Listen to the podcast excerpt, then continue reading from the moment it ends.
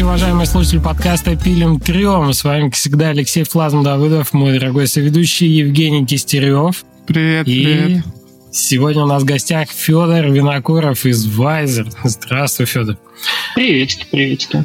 А поговорим мы не только про то, как разработка выглядит внутри крупных компаний, но и про то, как э, закрывать проекты. Вы много знаете про Success Stories, а вот про истории не взлетевших проектов, и про то, как это понять, в какой момент стюардессу закопать, а мы с Федором сегодня и поговорим.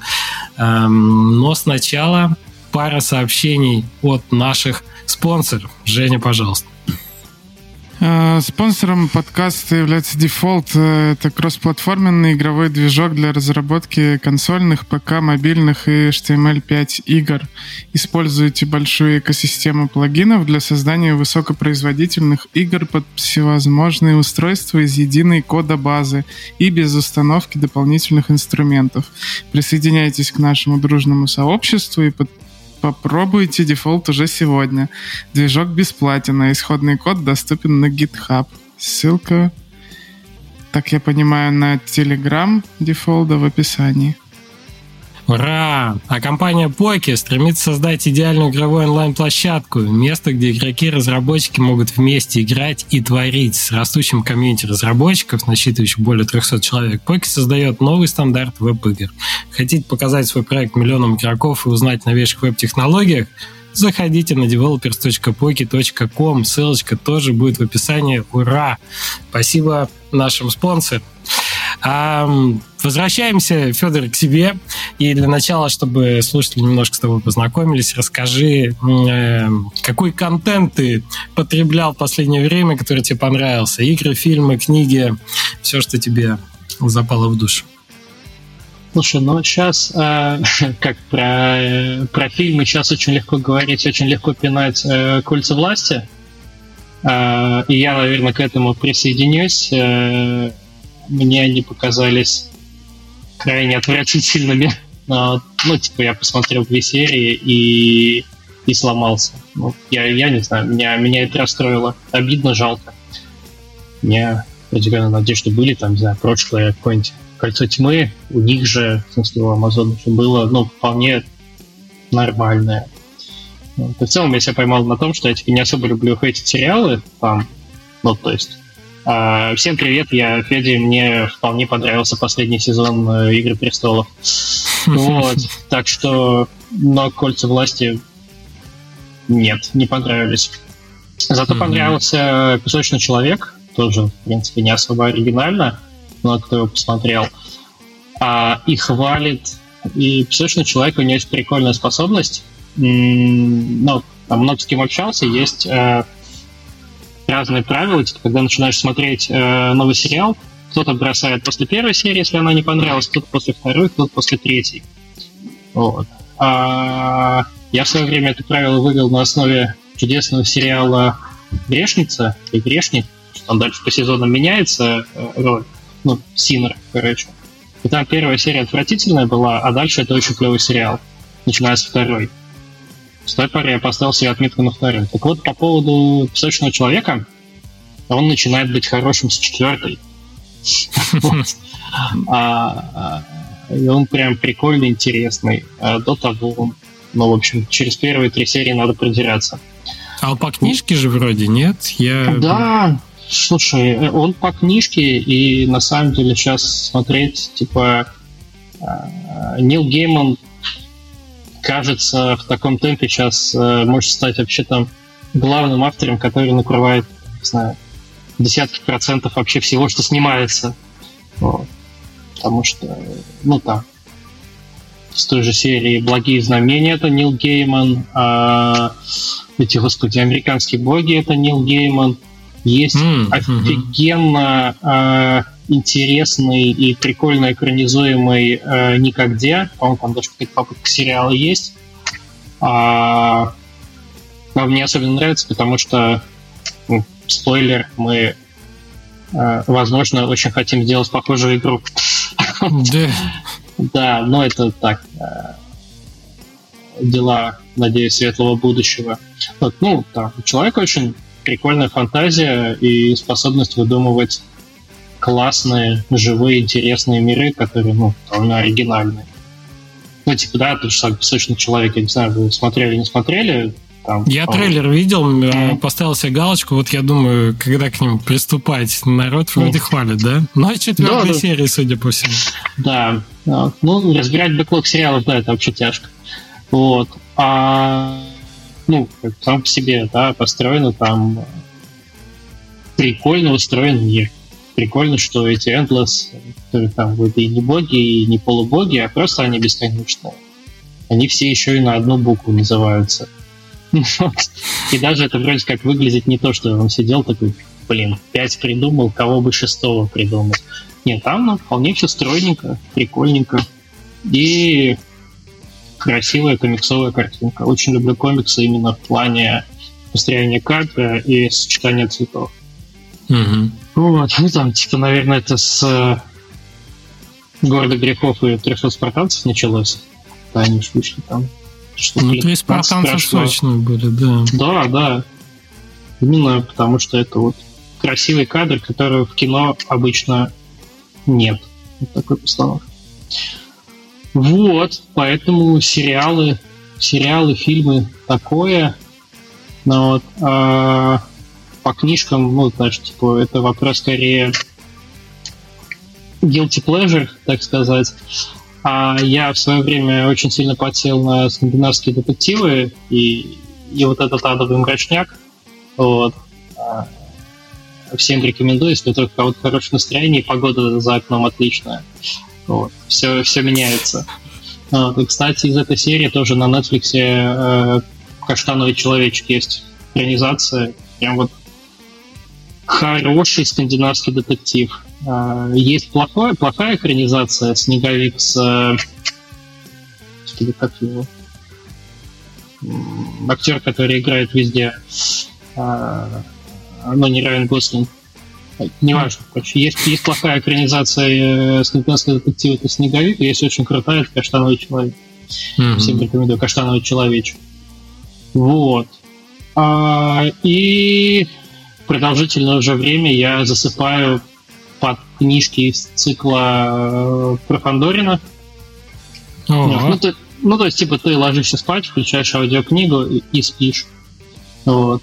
А, но они очень прикольные, и опять же, здесь эта штука я очень сильно жду а, большой серии игр такого плана, потому что там очень, на самом деле, ну, по сути, это, это же не, не столько детектив, это сколько приключенька.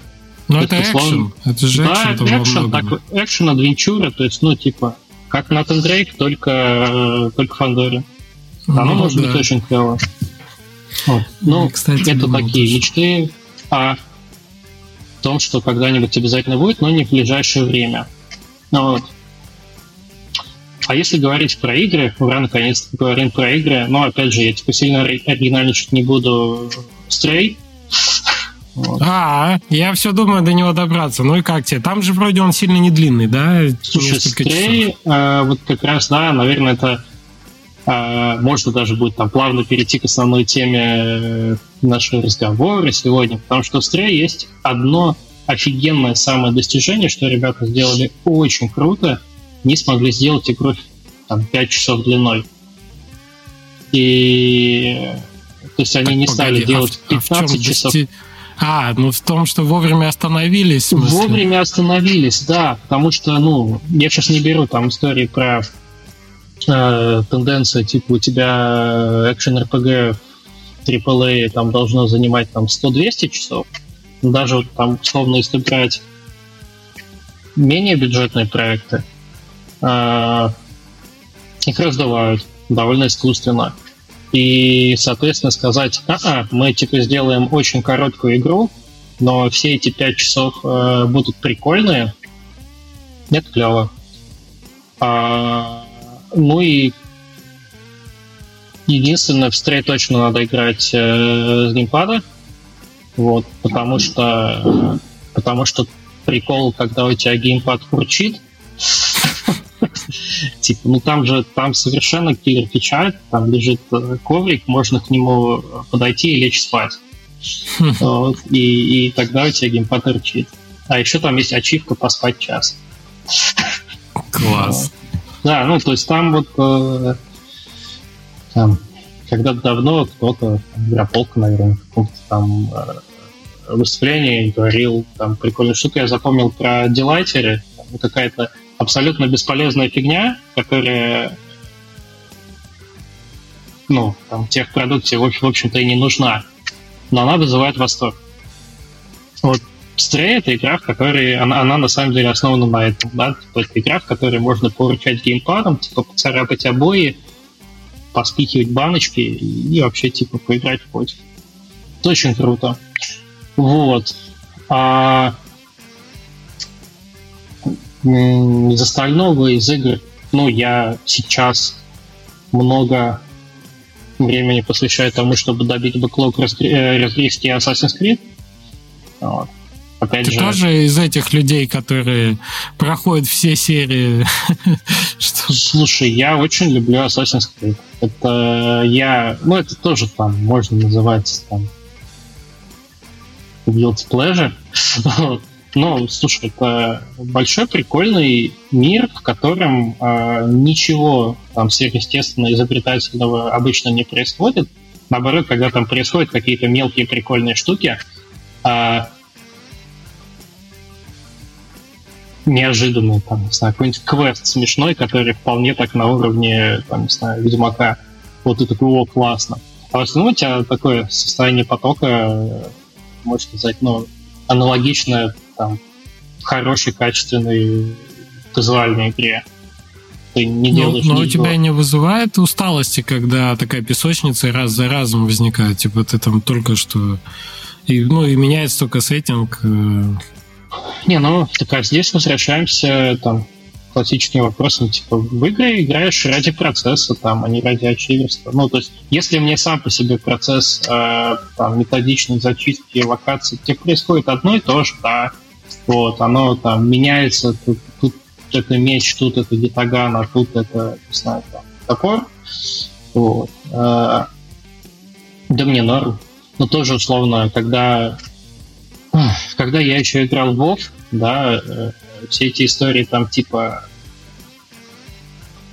пойти в новые э, локации, выполнять квесты, там, принести 20 какашек кабана, вот, а в следующей локации у тебя квест принеси 20 какашек громоящерицы, ну, я такой, ну, окей. Мне нравится бегать туда-сюда и и заниматься вот этим всем. Я, короче, сейчас вот поговорю вслух и, и, и либо сэкономлю на психотерапевте, либо наоборот разорюсь на нем. Сейчас типа, много чего про себя узнаю. Но тем не менее, слушай, это, это, это прикольно. Я, я такое люблю. И второе, ну, возвращаемся к тому, что, что я говорил про Игры престолов. Я не очень люблю, типа, hate сторону Юбика за, за вот это. Ну, то есть они делают качественный контент, который большое количество людей делать счастливыми. Ну, why not? Молодцы. Угу. Ну, ты как раз попадаешь в целевую аудиторию. Не, просто видишь, э, мне, мне, я понимаю аргументацию, которую люди говорят, когда ожидают чего-то, ну, каких-то новых experience ов от игр. Типа, почему играют в игры? Ну, не потому что это просто нравится, это тебя в поток погружает, а потому что есть возможность прожить какую-то новую жизнь, какие-то новые впечатления получить, чего ты еще не испытывал. И такой, окей, Assassin's Creed, типа, я испытывал ну, как бы ощущение, будучи убийцей уже 8 просто разные игроки же. Ну, типа, кому-то достаточно... Кто-то нашел свой тип игры. Например, человек любит Tower Defense там играть. Он uh-huh. один пройдет, пойдет во второй играть. Он не будет искать новый новый совершенно там какой-то experience. Есть э, э, там тип игроков, который знает свой жанр и в нем может проводить бесконечно много времени, а есть более искушенные, да. Ну, кстати, разработчики чаще всего относятся к такой категории. Э, к более искушенному игроку, который как ценитель уже такой, как, как, как в музыке там на виниле или что-нибудь. То есть мы, мы выбираем во что играть, мы ищем новое. Таких игроков на самом деле, ну, не так много, как мы думаем, которые ищут новое. Угу. А, ну, ты знаешь тоже про это... Э, ну, я типа не только в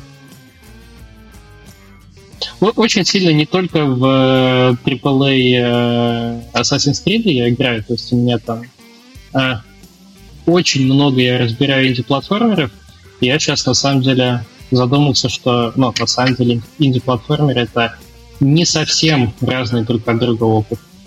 Вот. Ну, ну наверное, да. наверное, потому что, ну, типа, платформинг там плюс-минус э, одно и то же. Вот. А отличаются они там артом, историей и лорой. А, ну, сложностью, да, наверное.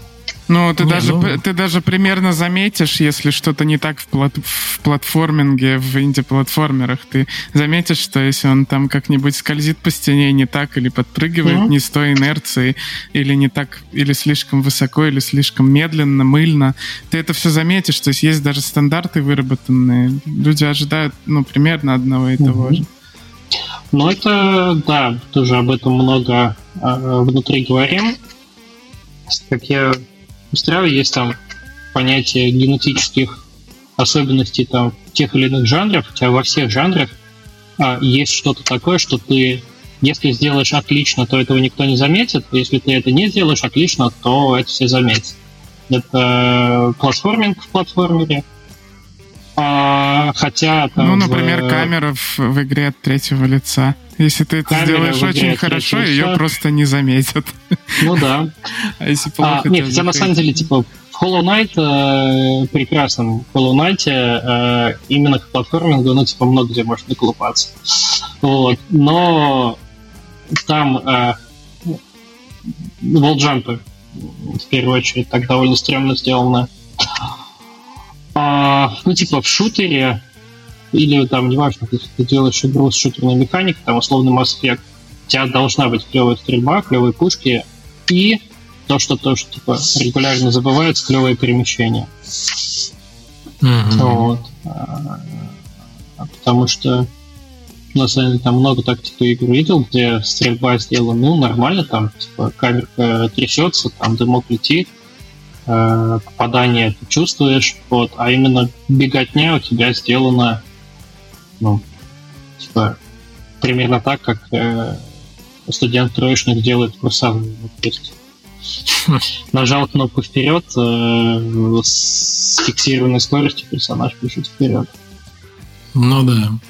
Но в Hollow Knight, что очень хорошо сделано, это атака персонажа. Она сочная, сенсорная, прочувствованная, и тебе это полностью достает. И эффекты, которые при этом вот эти mm-hmm. все кишки, но при этом не кишки, а внутренности жуков. Супер, вот это очень хорошо. Ну и вторая в Hollow Knight это музыка. Я тут недавно наткнулся на видяшку в Ютубе, там ну, типа, какой-то не очень большой оркестр, но просто люди на там, инструментах красиво играют э, перед камерой э, саундтрек Hollow Knight. И я, в общем, там пропал на очень долгое время э, включать там часто на репите. И, и лора. Типа, лор Hollow Knight, он, блин, больше, чем лор Dark Souls. Про который не все знают, что он очень большой. Вот. Ну да, они сделали, конечно, вселенную. Ждем, так сказать, шелковую иглу. Ждем. О, да. А, так, ты порекомендовал Ассасинов, что-то еще хочешь добавить? По играм? Да, я, наверное, что-нибудь такое полубанальное скажу, что рекомендую играть в игры. И играть в игры клево. Особенно, если ты работаешь в игры. А в этом случае это даже не то, что клево, это нужно. Я, кстати, в Твиттере недавно прочитал такое, что, типа, э, кто-то пишет, вот, я работаю в геймдеве, классно, можно все выходные играть в игры, это не стыдно, потому что ты исследуешь игры, а кто-то пишет в ответ, по-моему, Саша тоже написал, что, типа, ага, а потом тебе начинает быть стыдно, потому что ты не играешь в игры. Да, Добро да, пожаловать да. в геймдев. Ну такое. Жень, ты что-то порекомендуешь из последнего? А, да, но сначала я просто не стал встревать по поводу Stray. Какие-то смешанные у меня чувства по поводу этой игры. Я в ней, я против нее. Я петицию хочу. Почему? А, во-первых, у меня аллергия на кошек. И, и я тот человек, который негодует от того, что кошки победили собак в милоте. И они стали главным тотемным животным текущего поколения. И все такие коты, коты, коты. Каждый день это слышу. Меня, меня очень раздражает. Почему не щеночки? Вот. Хочу игру про, про собачку такую. Вот. Ну, у тебя а все еще, шансы. А еще Стрей. А, я пытаюсь с этим бороться, а, но есть это во мне такая тема, когда там выходит какой-нибудь отряд самоубийц или игра в кальмара или еще что-нибудь, или там Fall Guys, Стрей — одна из тех игр, которая вышла за пределы геймерского сообщества. Она стала массовой, ну, такой, типа... И про нее, про нее все знают. Люди, которые не, зна, не играют совсем в игры, они говорят, я хочу поиграть в игру про кошечку. Типа, э, про нее все знают. И она стала уже такой, когда переходят в эту категорию, об этом слишком много говорят, мне подсознательно не хочется там смотреть такой сериал или, или, или играть в такую игру. Я за собой это замечаю, но иногда этому трудно сопротивляться. А тут я себе оправдание нашел, что кошки mm-hmm. достали просто. Поэтому я не, не знаю, как я вообще в нее поиграю. Ну так. Ну, типа... поиграешь, когда вторая часть выйдет, будешь играть в первую, чтобы... Когда выйдет про собаку, придется сначала про кошку поиграть, а чтобы потом про собаку, да. Потому что твои выборы в игре про кошку будут влиять на твое предпочтение про собаку, а потом все это замкнется в очередной долбанный метаверс, да, и да, они, да, аннигилируют к известному месту. Слушай, ты сейчас начал говорить, э, ну, я э, сразу как бы аж два раза захотелось руку поднять. Во-первых, помимо собак и кошки, собак люблю больше, чем кошек тоже, а есть еще лисята, и есть офигенная игра а, Туник, про лесу вышла, вышла игра какая-то, извини, перебью, в один день со Стрей, по-моему. Какая-то игра классная про лесу, но, но она абсолютно не зашла, потому что, блин, ну, игра про кошку победила.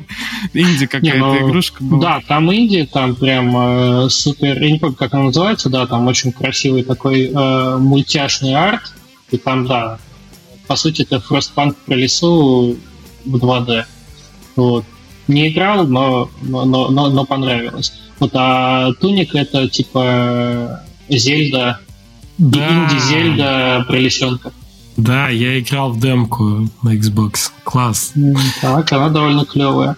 А по поводу вот этого ощущения, ну, типа, а, ну, как когда, да, там, штука из своего увлечения, которое ты считал там условно элитарным, доносится в там, широкий круг, да, такой определенная ревность есть, но тут, слушай, встречный вопрос надо похватить. А как ты к Аркейну относишься? А я, ну, вот Аркейн я не заметил такого настолько массовости. Он не вышел за пределы гик-сообщества все-таки. И Аркейн, ну, типа, у меня в бэклоге того, что надо посмотреть. А, это когда совсем становится уже чем-то таким, как, не знаю, бой Макгрегора и Хабиба. Знаешь, то есть, то есть это, ну, реально есть игры, которые... Для этого надо общаться не только с геймерами, чтобы такие вещи замечать. Но, ну, есть такие, да, штуки. Мне кажется, Аркен не может такой вызывать э, ревности, потому что это явление, которое, в принципе, ну, то есть это уже э, метапродукт, это уже и сериал, снятый по игре, по вселенной игры, и он, в принципе, на широкую аудиторию рассчитан. А тут, понимаешь, скорее то, что в твои игры приходят люди, которые никогда в такие игры не играли, начинают играть, потому что там котик. Это вот немножко другая, конечно, история. Да. Вот. Окей. А, а про Игру престолов забавная тема, что мне ее очень... Мне, я ее несколько раз смотрел. Вообще я пересматриваю сериалы, поэтому новые сериалы вообще очень трудно мне начинать. У меня есть пул сериалов, которые я постоянно пересматриваю. Я очень скучный человек, если что. А, и новые туда слабо попадают. И «Игру престолов» было смотреть невероятно больно, потому что там очень много персонажей, и, и их очень трудно запомнить для меня. Пока они появятся и умрут, я только пойму потом, кто это были, и у меня никакой эмпатии к ним нет вообще. Я там, там девизы, там даже кто-то кто-то говорил, что там даже у меча есть имя. То есть там у всего есть имена, имена семей, и ты должен по, по каким-то даже этим э, лозунгам семьи понять, что, это, что они имеют в виду. Короче, очень трудно «Игру престолов» смотреть. А, но придется. Сейчас же вышел приквел. И, а, а, а, у меня как работает? Ну, придется пять сезонов пересмотреть и пойти приквел смотреть. Все. все, все очень плохо в этом плане. Не, приквел а. это нормально. Ты можешь сначала приквел посмотреть, а потом продолжить «Игру престолов» смотреть дальше. Угу. Ну, кстати, вот Айрат к нам приходил и советовал сериал «Извне», и я его начал смотреть, и он офигенный. Рекомендую. Да? Да. Mm-hmm. Он прям прям классный, прям мой тип сериала. А, а играл я на прошлой неделе в Сабнавтику. И первый раз, причем я в нее до этого, до этого не играл. Вот добрался. Обнаружил, что когда-то я ее в Apex Game Story забрал. вот, и было очень интересно поиграть, потому что один человек мне про нее прожужжал все уши на протяжении последних нескольких месяцев. А, один из коллег. Вот. И с Subnautica интересная тема, что Вообще мне, по сути, не важно, какие там механики. Она, ну да, она там, типа, там есть бейсбилдинг, там есть какой-то, ну, типа, э, ты много лутаешь, много exploration а, все такое, но она крута для меня не этим, а именно миром, который она создала, ощущением и вот моим желанием exploration. То есть exploration там основной fun, и даже кривость механик, а там много кривых механик, неприятно ощущающихся даже с самого начала, но она, кстати, гораздо лучше Астронира, хотя вызывает вайбы похожие, похожие на Астронир. И вот, по сути, вообще не важно, какие там механики. Ну, по, по крайней мере, в начале я там поиграл несколько часов. Э, она крутая, но именно именно вот миром своим этим. Это одна из тех игр, в которую, ну, придется продолжить играть. Я слышал, что она довольно длинная. Э, но очень интересно, что там будет дальше. дальше. Будет. Да, да. Прикольно. Она с самых прям с самого начала она начинается классно. Ты ты, ну, то есть она цепляет прям вот сразу тебя.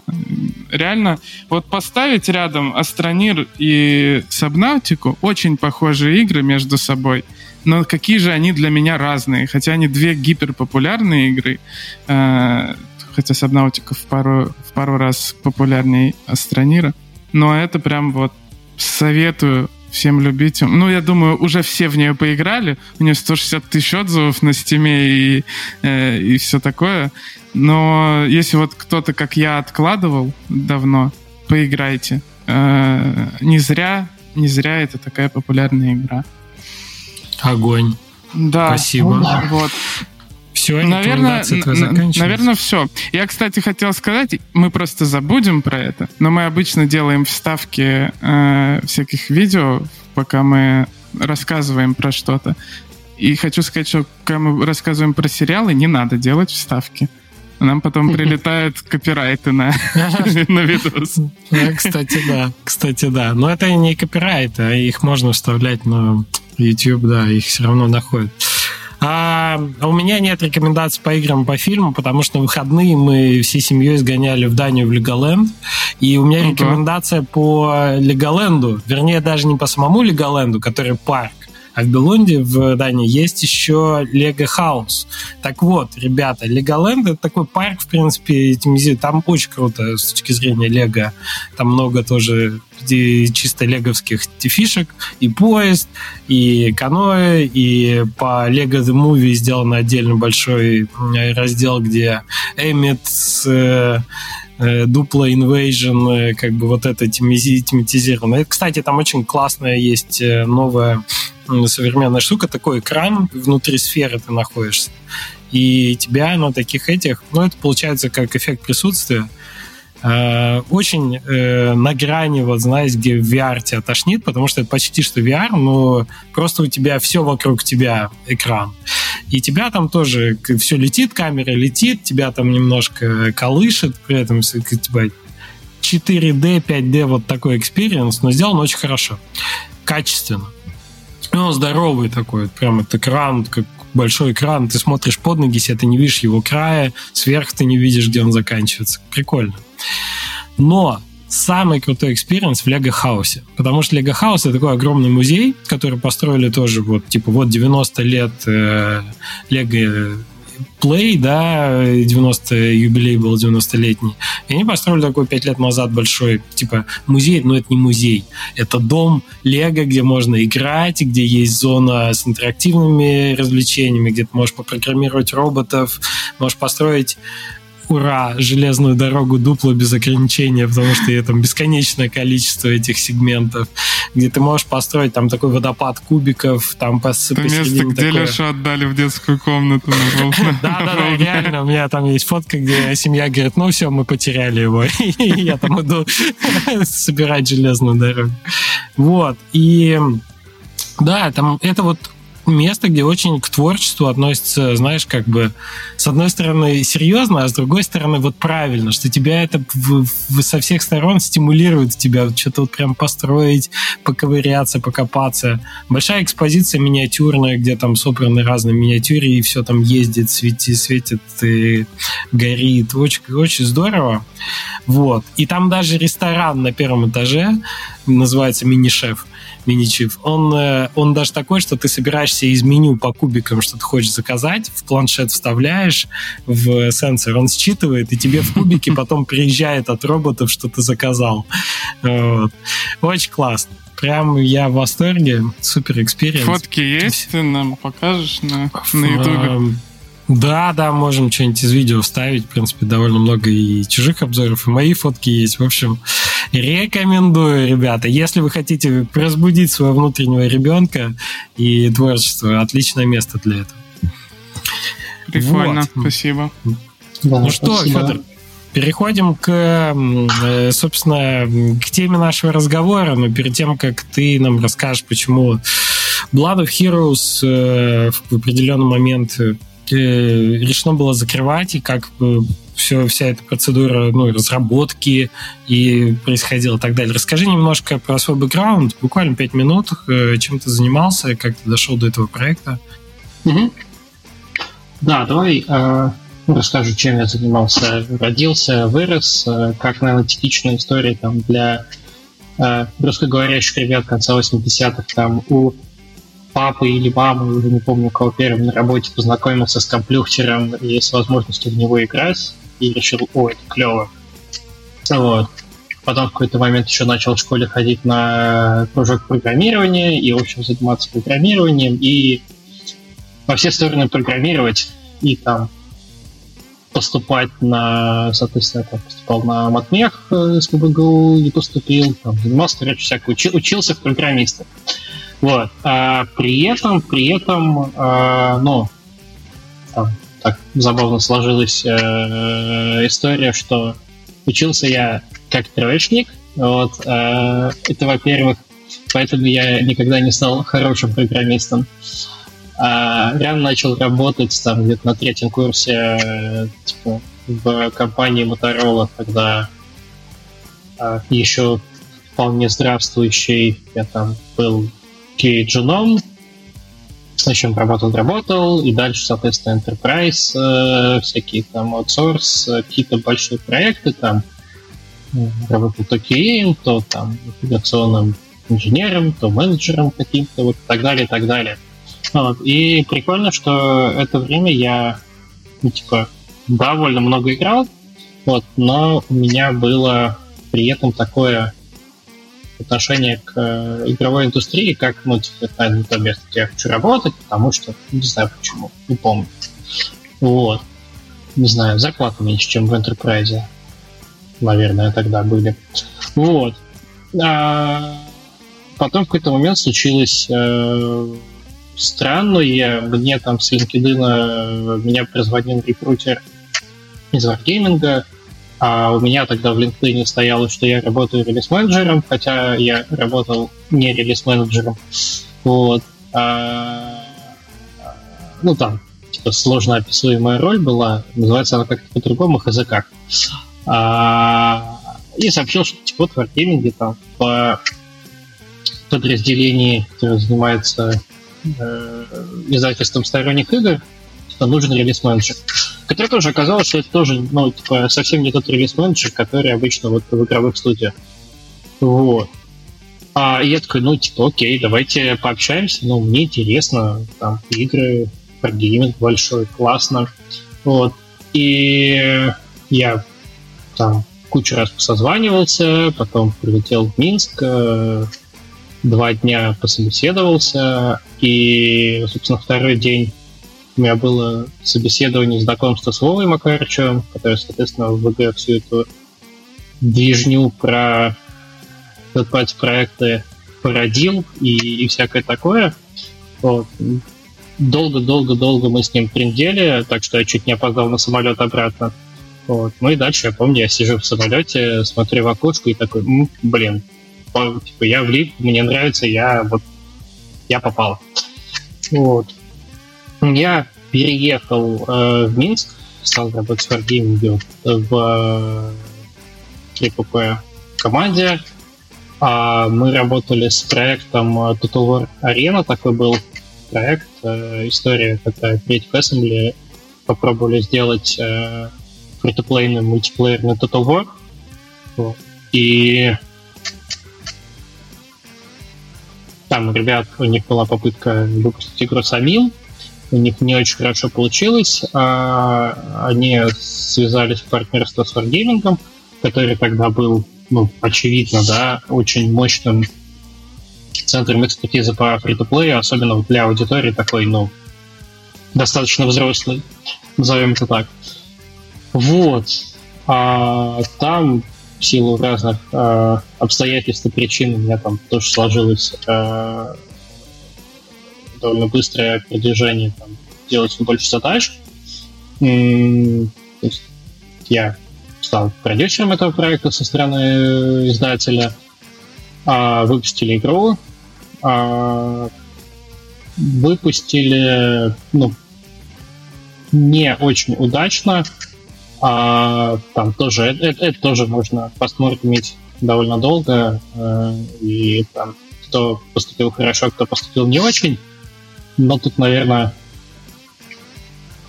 не все там могу рассказать, потому что не все помню или не все там, не все знаю, скажем так. А, ну, из интересного потом э, Creative Assembly снова делали попытку выпустить э, Total Arena еще разок, запустили, запускали ее на Китай, но, к сожалению, из того, что я вижу, там опять не получилось, хотя идея сама по себе все еще, мне кажется, сильно прикольная, и где-то вот где-то там можно копать, а, делать мультиплеерные команды, командные там тактико-стратегические игры. Вот. А, соответственно, в ВГшке я после этого продолжительное время отработал в компании подразделения платформы, там куча сервисов, которые вот этот издатель делает для игр. И, и внутри, там, сторонних сторонних проектов, плюс там помогал, подсказывал, э, приносил непоправимую пользу без спроса, там, э, и не всегда полезно там ребятам, которые э, ну там в тот момент пытались запускать в свои игры вместе с Wargaming. А, тут э, произошло... А, короче, ну, меня позвали в Айзер э, заниматься проектом Blood of Heroes. А, давай сразу я сделаю там определенный дисклеймер. Я э, большую часть истории проекта застал не своими глазами. Я присоединился не с самого начала. Я ну, присоединился, когда уже там большая часть была готова, но ретроспективно там, на самом деле, ну, кажется, Кажется, я не очень много чего перевру, если буду рассказывать о том, что э, происходило до моего прихода. Вот у меня задача была э, строить паблишер, потому что мы делали игру self-publishing. А, ну там, то есть паблишер, там все сервисы, там саппорт, локализация, комьюнити, общение с платформами, вот эти вот все штуки и там некоторые другие. Вот. Соответственно, на проекте Blood Heroes остановимся э, там чуть-чуть подробнее явно дальше. Вот. А ну, чуть-чуть промотаем вперед, э, в том смысле, что по времени мы выпустили проект э, в тестировании, у нас была open beta на ПК, а мы запускали закрытую бету на PlayStation, вот, и приняли решение проект закрыть, потому что, ну, потому что, опять же, к этому вернемся, как мы принимали это решение. А, что происходит сейчас? Сейчас мы, воспользовавшись и вооружившись полученным опытом, а, максимально большим, а, наверное, который мы могли извлечь, потому что мы очень много чего научились делать, прототипируем некоторое количество новых проектов внутри. Вот, и как ждите анонсов. ждите анонсов. Мы продолжаем делать игры. И Окей. Авось, а, э, не то, что авось, а я думаю, что у нас получится. Хорошо, а вот вообще эта инициатива делать э, Вайзер такую премиум, по сути, или это не премиум, или это фри-то-плей игра все-таки? А, так... Blood of Heroes это фри-то-плей. Ну, а, это все консоли один... при этом, да. Все консоли, да. Угу. Вот. А, смотри, тут э, про историю, откуда это вообще взялось, а, ну, там есть несколько, да, а, разных точек зрения, а, про которые можно говорить. Одна история романтичная а, состоит в том, что ну, Weiser большая, успешная компания, которая м, умеет делать э, успешные мобильные игры для широкой аудитории. Ну, то есть классно. Это очень сильная команда. Там э, по я скажу всем, да, там, вертикальным и горизонтальным. Вот это мы умеем. Вот. А, а почему бы не попробовать делать там большие проекты для вот для PC-консолей? Понятно, что аудитория там заведомо меньше, да, это не миллиард человек. Вот, но это определенно такой уровень амбиций. И, то есть, отвечая на вопрос, почему, э, можно сказать, ну, потому что можем. И потому что думаем, что можем. А второй момент связан с тем, что консольные игры и на самом деле консольный фри-то-плей в частности на данный момент кажется, ну, не до конца раскрывшимся. То есть, типа, если смотреть там отчеты по объему консольного рынка, там фри-то-плей э, внезапно не растет настолько не растет, что даже немножко съеживается. Вот. И это контринтуитивно, и причина этому, скорее всего, связана ну, там, с тем, какой фри-то-плей контент там есть. Понятно, что там есть огромный Fortnite, а понятно, там, что там есть несколько еще а, больших игр, ну там Rocket League огромная, вот, внезапно а, совершенно огромная на консолях а, Brawlhalla. Да. А, скорее всего, сейчас на консолях выйдет этот, господи, как он, а, мультиверс, я забыл звание. Ну, типа, Бравхал, э, Бравхал это 2D-шный такой браулер, где надо пинками с платформы выпихивать э, противников. Там четыре персонажа в капке. Вот. А сейчас, буквально там пару месяцев назад, вышел, я все забываю название, из, из большого количества слов. То же самое, но с кучей IP, вот, собственно, персонажей. Там, там то ли Marvel, то ли DC, ну, то есть там прям большой IP для этого используется, и оно неплохо так рвет. Вот. А, так что кажется, что этот первое, что этот тренд... Мультиверсус а, ты имеешь в виду? Да, да, да, да, mm. да, да, да, да, да, да. Спасибо. Вот. Кажется, что этот ну, тренд в каком-то смысле должен э, переломиться, и фри туда придет э, и, и будет точно так же расти. И, ну как, очень хочется э, быть на гребне этой волны роста, а не, э, а не догонять ее. Вот. Ну, логика, да, логика, наверное, примерно такая. Вот. Это если э, отвечать на вопрос, а зачем вообще идти в э, ПК-консольное направление. А зачем конкретно этот проект? А, то есть почему, почему вот такой проект? Тут тоже прикольная история. А, проект придумал Дима Воронов, а, придумал и в общем, собрал команду, его реализовал. А после того, как он выпустил и там успешно, успешно запустил а, Loyalty, там верность э, рыцаря и принцессы, а, сел, морщит лоб, чем он хочет заниматься дальше. в общем, там чуть-чуть ком по истории. История в том, что выяснилось, что в 2015 году а, матч а, в PvP там, PvP в первом Dark Souls искался 8 секунд. Ого. Вот. Да, то есть а, и в общем, а, если это а, дальше обращивать легендами, то это можно красивую историю придумать о том, что это прям случайно наткнулись на это. Э, но неважно, вот это, вот это было наблюдение, что обнаружили, что есть э, чуваки, которые годами, да, после выхода игры, ну, сколько там лет прошло, когда первый DS вышел, э, ладно, не, не буду сейчас гуглить, но, в общем, точно не помню, но давно. Ну, с десяток а, уже, да. Угу. Есть люди, которым все еще нравится вот этот PvP и они его ищут, и кажется, его надо делать. А отдельный прикол в том, что м, тогда еще не было анонсирован For Honor. Вот.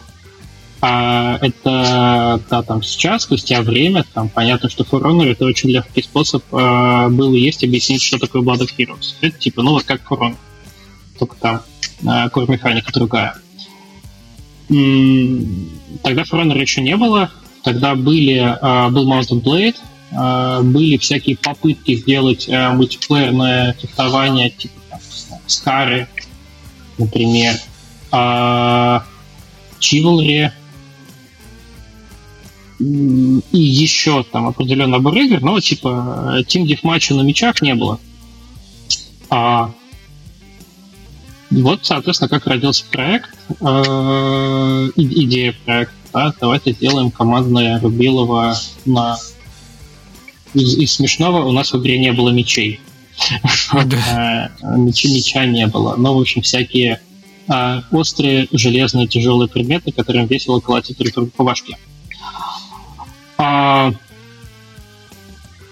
да, наверное, так. Дальше там запрототипировали, собрали, собрали, там Дима собрал первую картину там, с Саша и Сорокиным и Славой Шедловским. Плюс дальше, получается, там еще Валерий присоединились. Вот. Запрототипировали, побежали делать.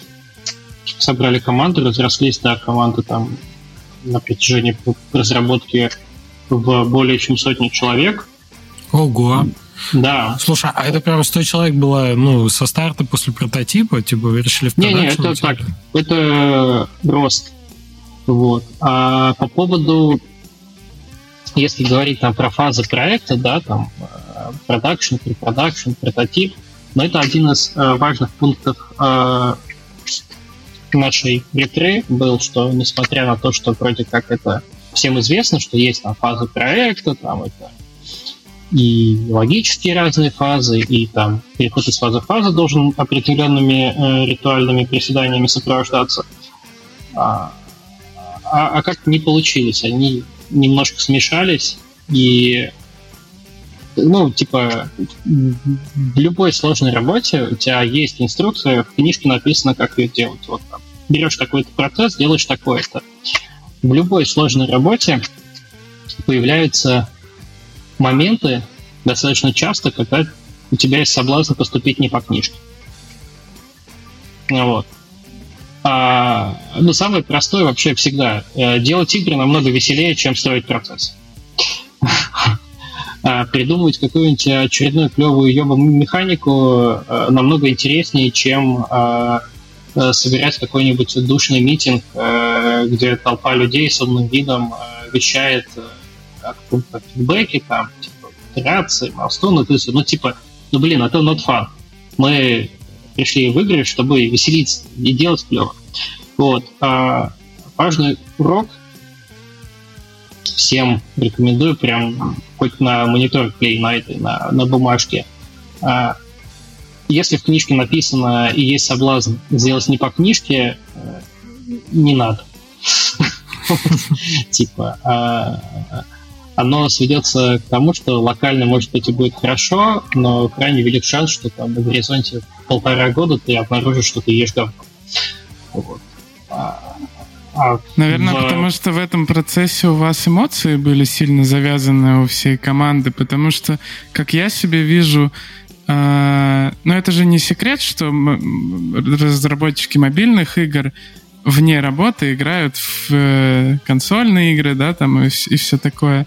И это же первый, получается, такой продукт Вайзера, да, внутри. Типа, сделаем большую игру ну, такую, типа, настоящую большую игру. Я думаю, что там, типа, желающие в очередях стояли на этот проект и все такое. И поэтому это ну, каким-то образом проектом мечты стало для части людей, наверное, в Вайзере. Поэтому и... А когда и проект мечты делаешь, ну, вот я делал также там недавно прошлый проект. Э, у тебя адекватности, ну, мало. Ты, ты такой... Э, главное делать. Мы делаем крутую вещь. Все что угодно положим ради этого. И процессы, да. и все. Но в целом, да, это тоже такая э, заповедь со скрижалей, которую я для себя заформулировал как, типа, не делай проект мечты. Я его на самом деле формулирую со звездочкой, типа, э, проект мечты можно делать, когда ты не рассчитываешь, что ты на этой игре заработаешь денег. Если ты такой э, важный, у тебя красивый загородный дом, камин, кожаное кресло и коньяк, вот, то ты можешь, типа, сидеть и делать проект мечты, который будет э, И Леша ну. сидит с камином со своим. Где свой коньяк? Без, без коньяка сижу. Да, а. прошу обратить внимание. Ну, ну, в общем-то, мысль на самом деле все то же самое, да, я говорят, закончил. Не надо. Проекты мечты это, это а проекты мечты, они очень рушатся, а руш... крушение мечт это, это больно. В первую очередь для, для мечтателя. Вот, да, как-то так. А, да, есть, в какой момент что-то пошло не так? Ой, с чего бы начать э, и подумать, э, а что пошло так?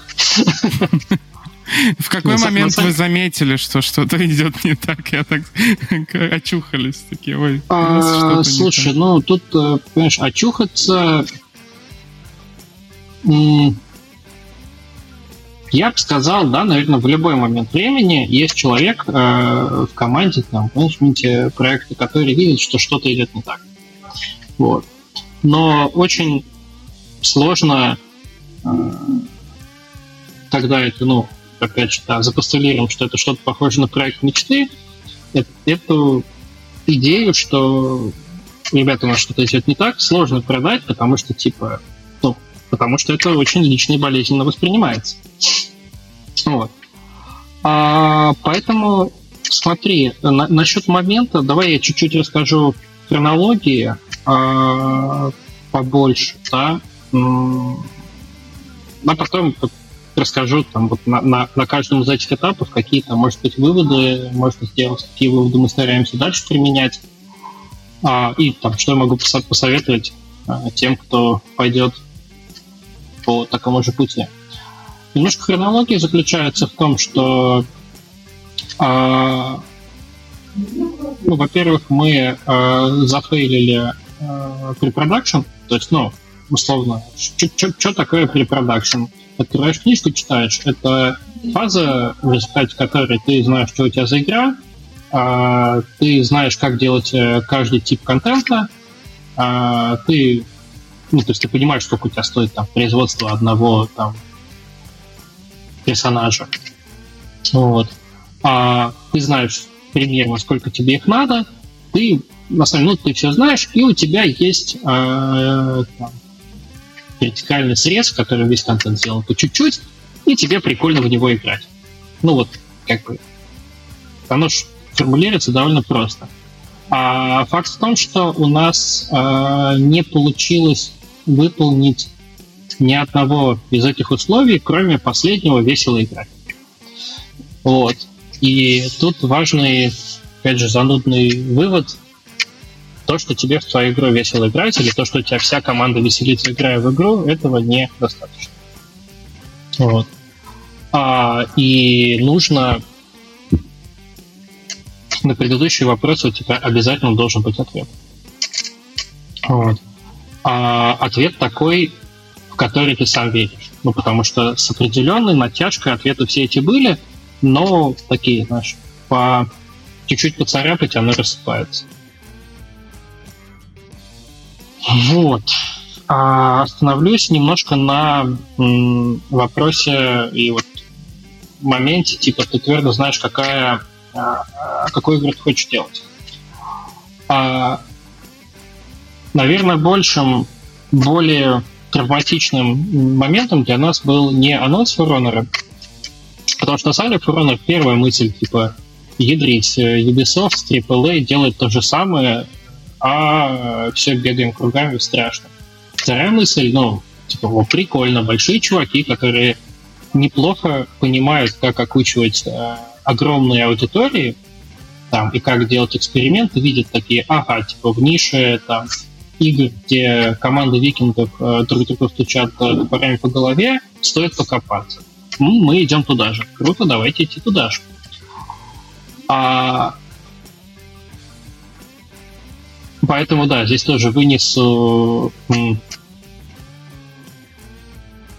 совет, заповедь, скрижаль, на скрижаль, типа, э, не ссы, если кто-то заанонсировал что-то похожее на твою игру.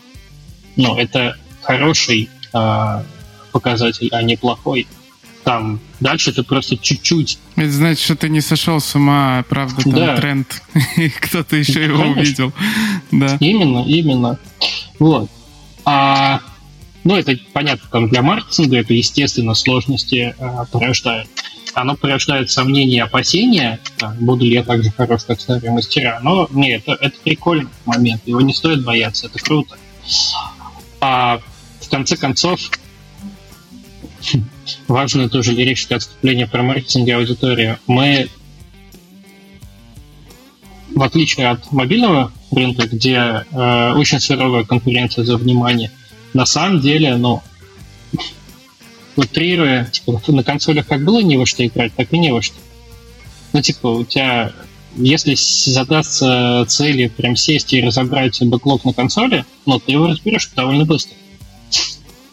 Вот. Поэтому, как бы, тот факт, что вышла такая же там, игра, которая похожа на твою, а ты свою выпускаешь через полгода, ну зашибись к моменту, как э, ты выйдешь, э, те чуваки свою игру уже пройдут. Ну, в смысле, игроки уже ту игру пройдут, они пойдут к тебе поиграть. Вот. А это что касается Фуранера. То, что было более стрёмно, это выход пубга. Вернее, даже не выход, а успех пубга. Вот. А Потому что, когда прогремел пук, стало очень сложно бороться с соблазном. Типа, все, надо делать батл рояли. Вот. А все предыдущие режимы и правила, которые ты строил, они не работают, что сейчас э, новый стандарт это батл рояли. Нельзя не делать батл рояль, у тебя в игре должен быть батл рояль. Это там, конечно, волна была очень мощная, потому а что сколько, я помню... кстати, я извиняюсь, что встреваю. Сколько сейчас по итогу, после пубга, да, сколько сейчас батл роялей из живых? Ну, Fortnite. Слушай, Fortnite. форточка, Warzone, Apex, там вопросы, там, это уже следующий этап, да, а вопрос не количества, а вопрос качества. Ну, то есть, типа, сейчас выпускать э, Battle Royale с шутерной механикой, а это очень амбициозная задача, в которой ты должен четко дать ответ на вопрос, за счет чего человек там из Warzone перейдет к тебе. Вот, потому что, ну, как это, вот, вот эта часть, она очень конкретная, да, и я понимаю, что прошлое мое утверждение, типа, про на консолях играть не во что, ну, оно, типа, его надо обмазать оговорками. Вот. А почему я помечу именно отдельно что про шутеры? Потому что, ну, например, а, есть Нарака. Очень прикольный э, милишный батл рояль. Так я пойду в Steam Spice гляну. Давно не заглядывал. Как называется? Нарака Blade Point. Нарака. Наверное, я не слышал даже про него. Ну, а это вот прям час, э, ну, короче, вот сегодня э, а, на Steam Charts 140к пикового ТЦУ. Угу. Но это большая игра, вот, и у них еще огромный потенциал связан с консолью. Ну, Мне есть... просто интересно, вы же рассчитывали на аудиторию изначально людей, которые играют в Dark Souls, да, там, упоротых э, чуваков. Они же не пойдут, ну, их не отвлечет пупка, они никуда не денутся от того, что PUBG Ну вот, э, смотри, э, задним числом, э, ну, сейчас мне, допустим, да, легко рассуждать о том, что, типа, решение там пытаться делать Battle Royale режим было неправильным, потому что я то есть я не участвую в принятии этого решения. Но вывод, который я извлек, вот типа не надо пытаться а, поженить э, сову и глобус, так сказать. Богом этот союз э, одобрен не будет. Вот. А, выход э, супер хайповой игры, которая придумала что-то новое, не обязательно станет э, супер стандартом, который надо будет во всех играх. А если говорить именно про игровые режимы, а то, что, допустим, важно при этом следить по трендам, это всякие м- штуки для удобства. Ну, например, типа в Apex вышли офигенно удобные пинги. Вот. Сейчас делать э, мультиплеерную игру, где нужно играть в команде без пингов, ну, просто нельзя все равно, что, что это. Я вот не, Пинги не это когда ты типа жмакаешь э, там среднюю кнопку мышки и появляется маркер, который виден твоим союзникам. Mm. Ну, типа, основные применения это либо бежим туда, либо э, гасите, фокуситесь на вот таком чуваке, либо, а раньше что такого не было, да, в шутерах? Я просто не знаю, в доте был. Это CSGO, мне кажется, сто лет в обед. Оно удобным очень стало в, в Apex именно удобным. Там оно mm-hmm. контекстно зависимо, типа вот у тебя пинга на врага, на друга, на лут, там, на проход и всякое такое. Но Короче, такие штуки надо, за ними надо следить, а за, за режимами а, следить надо в меньшей мере. При этом, ну, отдельный прикол, а, в чем у нас оказалась сложность а, именно делать Battle Royale. Мы, честно, бросили делать эту задачу, а, в чем прикол Battle Royale и любых шутанов?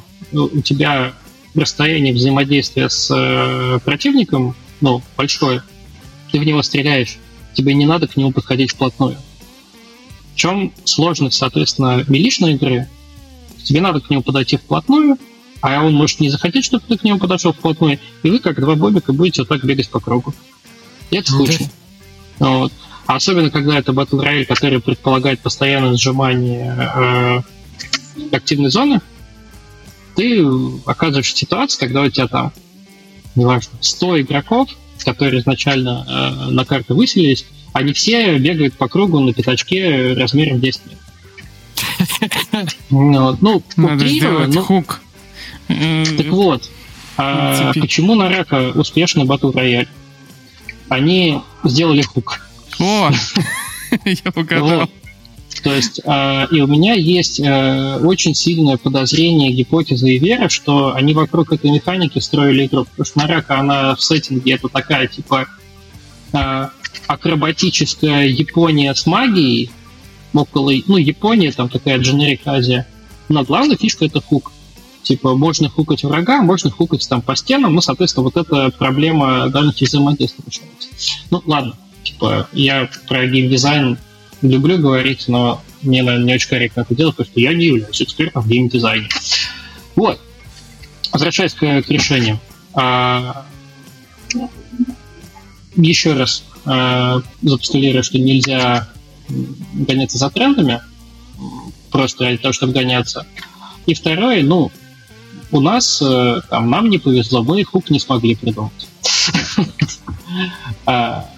Э, или там смогли придумать так, чтобы поженить его с остальным вот э, лором, миром. Было, надо было раньше прийти на подкаст Пилим Трем. А, но сразу уже с э, разговором про постмортом. Это было бы да. дичайше да, иронично. Да. Вот. А, а, для, а, а значит, надо было подписывать Нолана в соавторы и сценарист. Вот. Это было бы прям очень круто.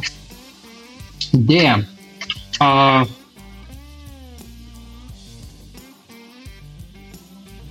возвращаясь к хронологии, а, что происходит? А, мы не решили а, в точности, какую игру мы делаем, или вроде решили, но типа не до конца в ней уверены. Но мы делаем игру. И мы такие, ну, типа, окей, надо наращивать производство контента. Наращивание производства контента означает, что ты наращиваешь команду. Ну, вот. И команда растет, растет, растет, растет. А что порождает а, две сложных задачи? Ну, одна сложная задача может быть чуть более очевидная. Это история про чем больше у тебя команда, тем сложнее тебе вносить изменения. Если ты прототипируешь, у тебя там сидит, э, вы сидите втроем в одной комнате, у тебя переделать игру занимает, ну, сейчас докурю и передел. Вот когда у тебя команда там больше 30 человек даже, то это уже получается, ну, как, типа, как э, яхтой управлять. Ты штурвал крутишь, а она там. А дальше, соответственно, водоизмещение этого судна растет. Вот. И ты уже не такой гибкий в изменениях. А вторая штука тоже очень важная и на самом деле более сложная заключается в том, что в принципе у тебя большой командой очень сложно управлять. Вот это прям сложная задача. Э, Вайзер же опытная компания. Вы же, наверное, были такие команды разработки большие? Ну, а, или, или мобильные ну, проекты поменьше там команды? Ну, ну, ну не 100 плюс. То есть, не, мобильные проекты, да, они растут, ну, сейчас, на самом деле, наверное, ну, крайне вероятно, что подбираются. Вот, но, во-первых, таких, такие большие все-таки нет. Во-вторых, ну, начинаются вопросы, ну, все-таки там специфика, как бы pipeline, всякое такое. Вот. А, но в конечном итоге с там, теми инструментами, знаниями, которые у нас были, да, с теми инструментами получить знания, ну, по моим ощущениям, вот мы, там, менеджмент э, проекта не особо вывезли вот эту часть. Потому что есть сложная часть, э, есть часть про процессы, да, которые, ну, опять же, взял книжку, прочитал. Вот.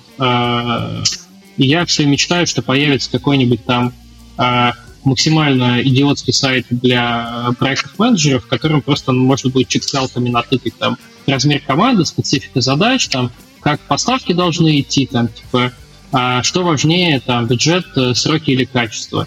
Вот. И, типа, ты такой нажал Generate, и там какая-нибудь умная аишка тебе херак-херак нагенерила прямо вот твой процесс. Федор, я думаю, тебе пошел... придется в конце выпуска посоветовать какую-то книжку нашим слушателям, потому что они точно скажут, в какой книжке написано. Не, ну Савченко описывал процесс, в принципе, в своей книге. Ну, ну, на самом деле, да. Э, начать с Савченко игры как бизнес, игры как бизнес очень хорошо. Вот. А, очень хорошая книжка. Вот. И, Алексей хороший. А процессы можно как-то найти. В конце концов, если, а, если фантазировать, если вдруг ты работаешь в какой-то очень большой богатой компании, у тебя может быть возможность а, взять а, какого-нибудь крайне умного дядьку, консультанта за большие деньги, чего мы, конечно же, не сделали, возможно, зря, который поработает вот этим чек-листом. Он придет, посмотрит на твои процессы, на твою команду, твои задачи, скажет, ну вот тебе надо вот так делать. Ну, вот. А а в, в остальном, давай не в конце, я сразу на, на, это, на это отвечу, какие книжки стоит почитать. Я каких-то конкретных книжек про проектное управление не выделю. А, да просто мне просто самому интересно, читать. я прикрываюсь то, что для слушателей, я для себя спрашиваю. Не, ну я, я, я вот не выделю, и вообще там, типа, вот эту профессиональную бизнес-литературу я не особо люблю рекомендовать, потому что а, возможно, потому что я вот скажу, читайте такую-то книжку, и тут же в комментах... Я извиняюсь, сейчас типа книга про процессы, тысячеликий герой. Ну, а, ну да, а, а книга про pipeline ы очередной... Я, короче, пытался смешно пошутить про Оксимирона, но проиграл. Да. А, короче, есть процессная часть, да, э, которая очень сложная, но хотя бы понятно, где подчеркнуть. Есть часть связана с строением отношений в команде. Вот. И она намного сложнее, хотя бы потому, что по ней не то, что нет книжки, по ней нет правильного ответа. Потому что есть а, там, как это модно говорить, бирюзовые структуры, да, там с каким-то максимальной какой-то максимальной демократии и вот этим всем. А, решение принимается горизонтально. Вспомнил один немастный тред в Твиттере недавно был. Ну ладно. Вот, решение принимается как-то э, сообща, там все голосуют, всем все хорошо. Есть организации, которые авторитарные, там, где директор ходит и следит за тем, э, как дизайнер дизайнер, как программисты программируют и как э, в кофемашине кофе поставляется. И есть, соответственно, ну, это типа огромный спектр вариантов между ними, и правильного ответа нет. И а, корреляции типа, что вот там такие компании более успешны, а такие компании менее успешны, ее тоже нету. Ну, вот. И здесь могу сказать два тезиса. Один тезис а, правильные там подходы это, наверное, те, которые плюс-минус устраивают команду. Вот. А, в первую очередь, ну, типа, команду, которая там core тима какая-то, которая больше там, принимает решения, которые сами являются нанимающими менеджерами, вот всякое такое. Вот. И здесь важно, на самом деле, тоже типа минимизировать компромиссы. Ну, потому что, грубо говоря, когда э, на берегу все договариваются, все, мы работаем так. Вот есть Вася, он самый умный, как Вася скажет, так и сделаем. Вот. А, если при этом все покивали головой, но Петя постеснялся сказать, э, что его это не устраивает, то через полтора года эта ситуация очень сильно опустит за. Вот. И еще раз повторяю, это, это крайне сложно. Это совсем не про разработку игр, это совсем не про веселье. И для небольших команд а, компромиссы нормальные, для больших проектов, ну, я, я не верю в возможность их выпустить без компромиссов. Или, с компромиссами пресловутыми, или можно еще называть там бомбами, минами там замедленного действия. А, повторюсь, правильно ответа нет, и есть э, Кортима либо сложилась вот так, как так общаться, либо она не сложилась. А двигаться дальше, пока у тебя в Кортиме отношения не сложились таким образом, лучше не надо. Ну, вот, просто, просто лучше не надо. А, это ключевой момент, вот фундамент. А, и еще важный момент, да, который, типа, можно, наверное, только прочувствовать, потому что, ну, все то, что я рассказывал, да, я какой-нибудь там, не знаю, э, в какой-нибудь лекции на Ютубе до того слышал. И думал, что, ну, это все фигня собачья. Вот. И это все эти менеджерские какие-то корпоративные какая-то брехня, там, типа ДДД, там, типа, команда, культура. Вот. А а потом, когда я сам лично оказался в ситуации, когда отсутствие этого, оно типа в рамках команды губительно, и ты mm-hmm. ну ладно. Вот. Очень важно на ранних этапах, на старте, на берегу понять, почувствовать, признать и вот это все важность этого момента. То есть, ну, как бы ну, потому что если, типа, ты, опять же, там этим занимаешься для галочки, ну, оно не работает. И самое похабное, что то, что это не работает, оно плоды этого ты пожнешь там не, не через неделю, не через месяц, и, и даже, наверное, не через полгода. Самое обидное то, что эти вещи вот сейчас слушают нас люди, и э, вот мы искренне, ну, ты искренне про это говоришь, и, и ну, стоит доверять этому опыту. Но его очень трудно донести в головы другим людям. Я условно там два года назад по-другому бы твои слова воспринимал, наверное. Три года назад еще, ну, типа, чем меньше опыта, тем хуже бы я их воспринимал. Когда ты сам набираешься ошибок и страхов своих уже, тогда ты такой, а, угу, понял, вот о чем Федор имел в виду. Там, типа, да, типа да, того. Да. Поэтому, как бы, вот, вот такое, такая тема, то, что каждый-то в итоге сам через эти ошибки и пройдет. Вот, ну да, я, я тоже что я об этом говорю, что я, я прекрасно понимаю, что э, большое количество людей сейчас э, там последние N минут стрима просто промотало. Вот. И, и да, я вот совершенно точно так же, я понимаю, что там э, два года назад я бы, ну, скорее промотал. Типа, давайте уже про игры, давайте там какое-нибудь что-нибудь такое. Вот. А сейчас факт э, заключается в том, что ну, не, не, нельзя на это забивать, но здесь есть и другая офигенно важная сторона, в которую это уже умозрительно, кажется, я в этом не был, но простряю. Очень важно не свалить во вторую сторону. Типа э, сидеть, э, водить хороводы месяцами, выстраивать отношения, там, э, э, простите, господи, фасилитировать, э, вот этим всем э, заниматься, вместо того, чтобы делать игры. Ну, это тоже, в общем, как бы строить процесс ради процесса и вот, вот это вот все, но даже в, я думаю, даже в 2021 году, когда рынок цифровых развлечений был там охрененно на подъеме, но, скорее всего, так было нельзя. А сейчас тем более. Ну как, сейчас надо все-таки выдавать продукт, делать игру и двигаться вперед. Вот поэтому ну, как-то надо вот уметь совмещать и вот это, и второе, и еще успевать там в редакторе, в редакторе там периодически что-нибудь кустик подвинуть. Вот, как-то так. Но, типа, а ты можешь раскрыть какой-то конкретный пример, э, как вот э, эта ошибка проявилась в ходе разработки? Когда, я так понимаю, как команда не договорилась полностью, кто а, несет ответственность, кто принимает решения, а, да? И, и какой был проблемный случай, если он был? Слушай, а, хороший, отличный вопрос.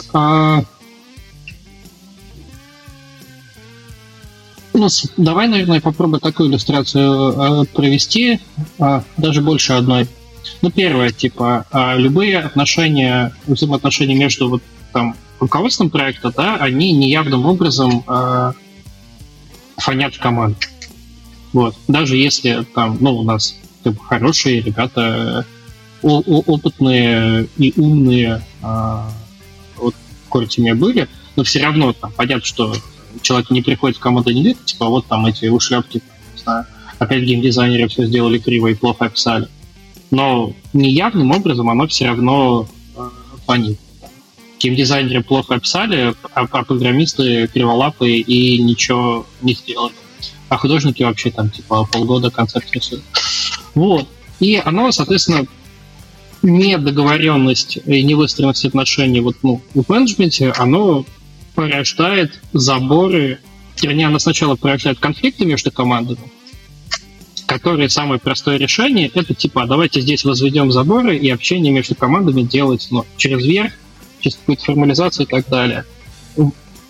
Плохой, максимально плохой фактор для индустрии, в которой мы работаем, для творческих команд, ну, максимально плохо, так нельзя, типа, а, у тебя дизайнер с программистом в курилке должны это самое пересечься, поболтать, такие, вот точно, и, и пойти сделать хорошо.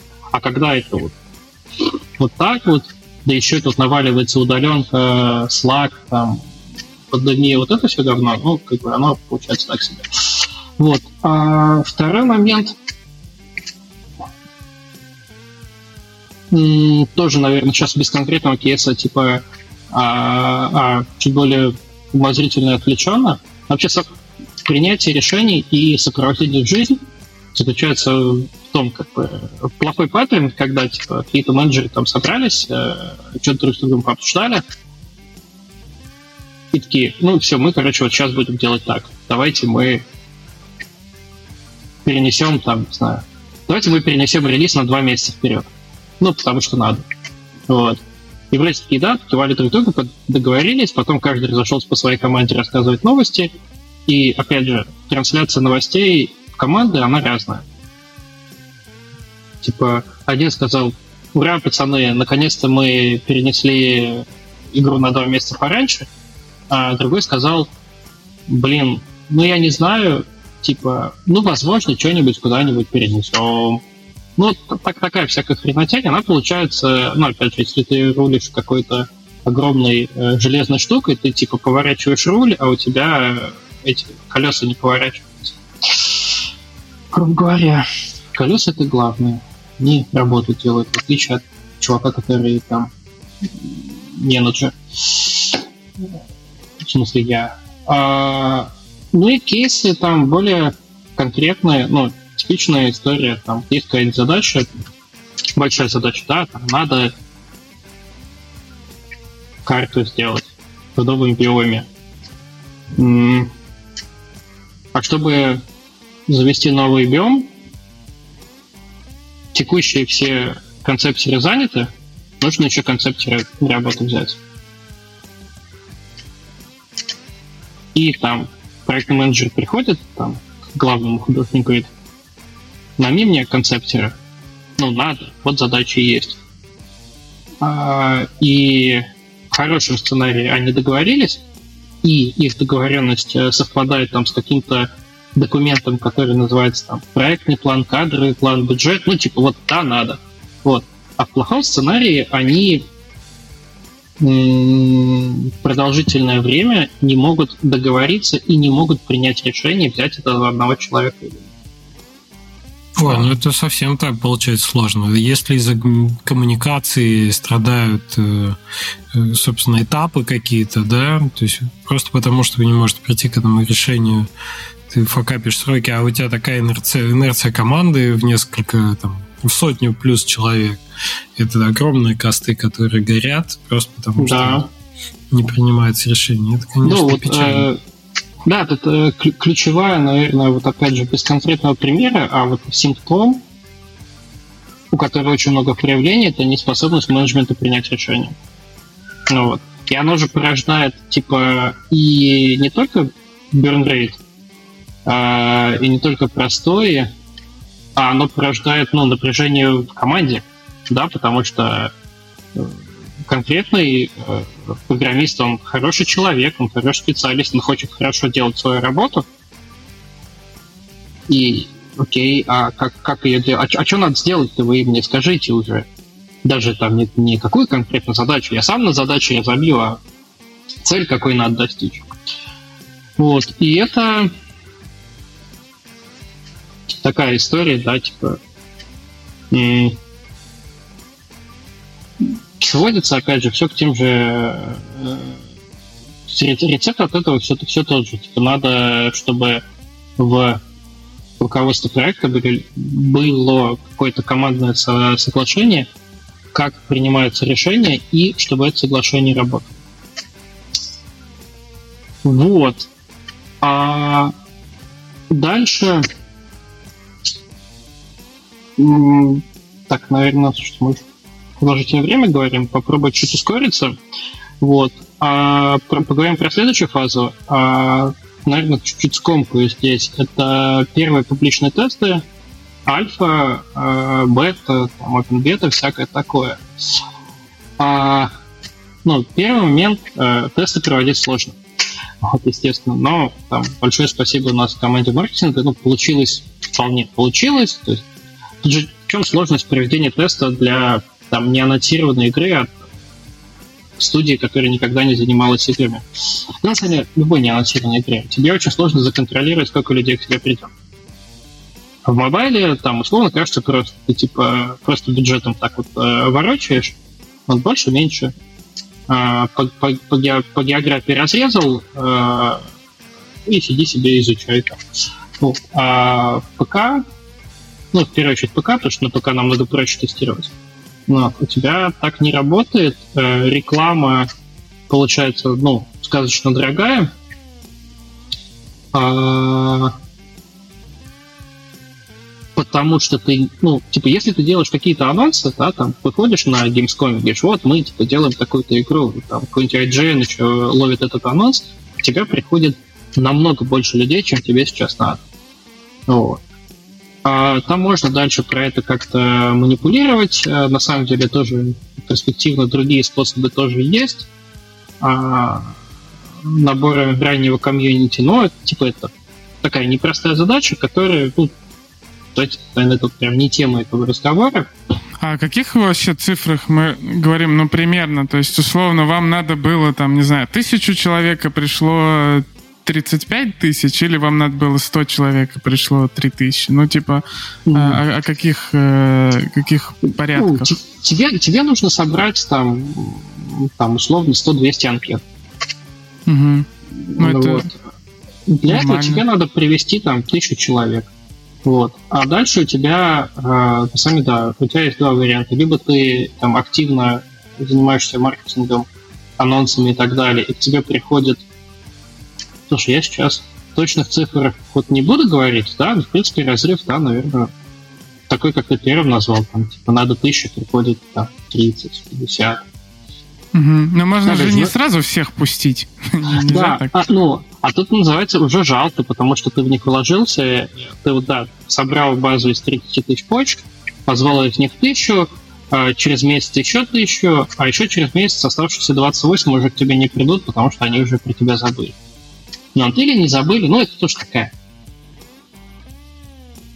И, и, ну, на самом деле это относительно нормальный рабочий путь. Другой рабочий путь а, это вообще пойти в агентство, которое будет делать неколичественное, а качественное интервью, оно тебе приведет 20 человек, обмажет их со всех сторон датчиками там пульса, а, вспотевших ладошек и так далее, со всех сторон опросит и, и, и все такое.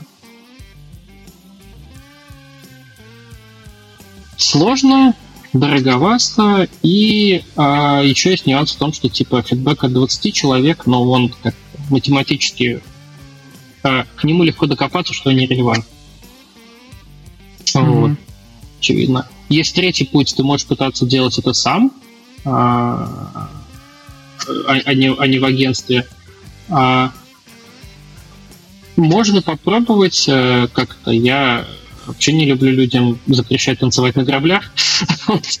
Но как бы можно мы делали, нормально работает, а, но сложно, и просто нужно понимать, надо ли тебе будет это делать в будущем. Если тебе это надо делать один-два раза, то а, учиться это делать, ну... А что, что именно делать? Маленькие плейтесты на 20 Маленький... человек, которые обмазаны Маль... датчиками?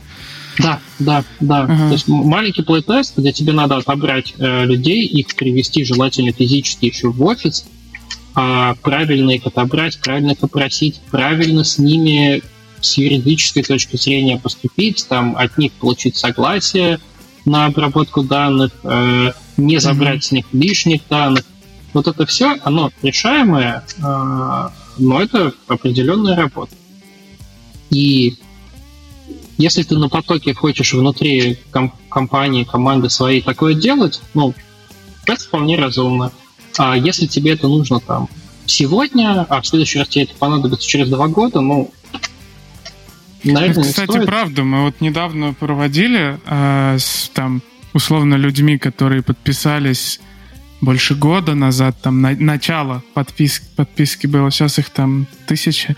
А, но мы проводили не сами, у нас издатели, они... И с ними это очень гладко прошло, типа мы такие...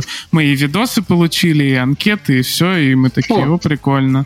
И как раз мы получили там условно тех же там 20 тестеров, да, от которых очень подробные фидбэки с видосами совсем. И, и для нас это было ну, как-то оно случилось, издатель mm-hmm. сделал. А сами бы мы, вот. наверное, ну, что-нибудь неправильно сделали. Да, да, да. Это, это еще один, ну, следующий путь, который, да, как я хотел сказать, и он, наверное, самый лучший, это спихнуть это на издателя. Ровно потому, что издатель э, и издательство — это структура, которая делает это профессионально и серийно, постоянно. Вот. А, ну, а, а дальше, соответственно, у тебя есть только вопрос, там, хочешь ты или не хочешь у себя строить свое издательство. А мы попробовали, мы строим свое издательство, мы, ну, мы идем этим путем, но к агентству все равно обращаемся. А если у тебя нету э, желания, задачи, если ты не видишь смысла вот, заниматься самоздатом, в широком смысле, то как бы то, то лучше не надо.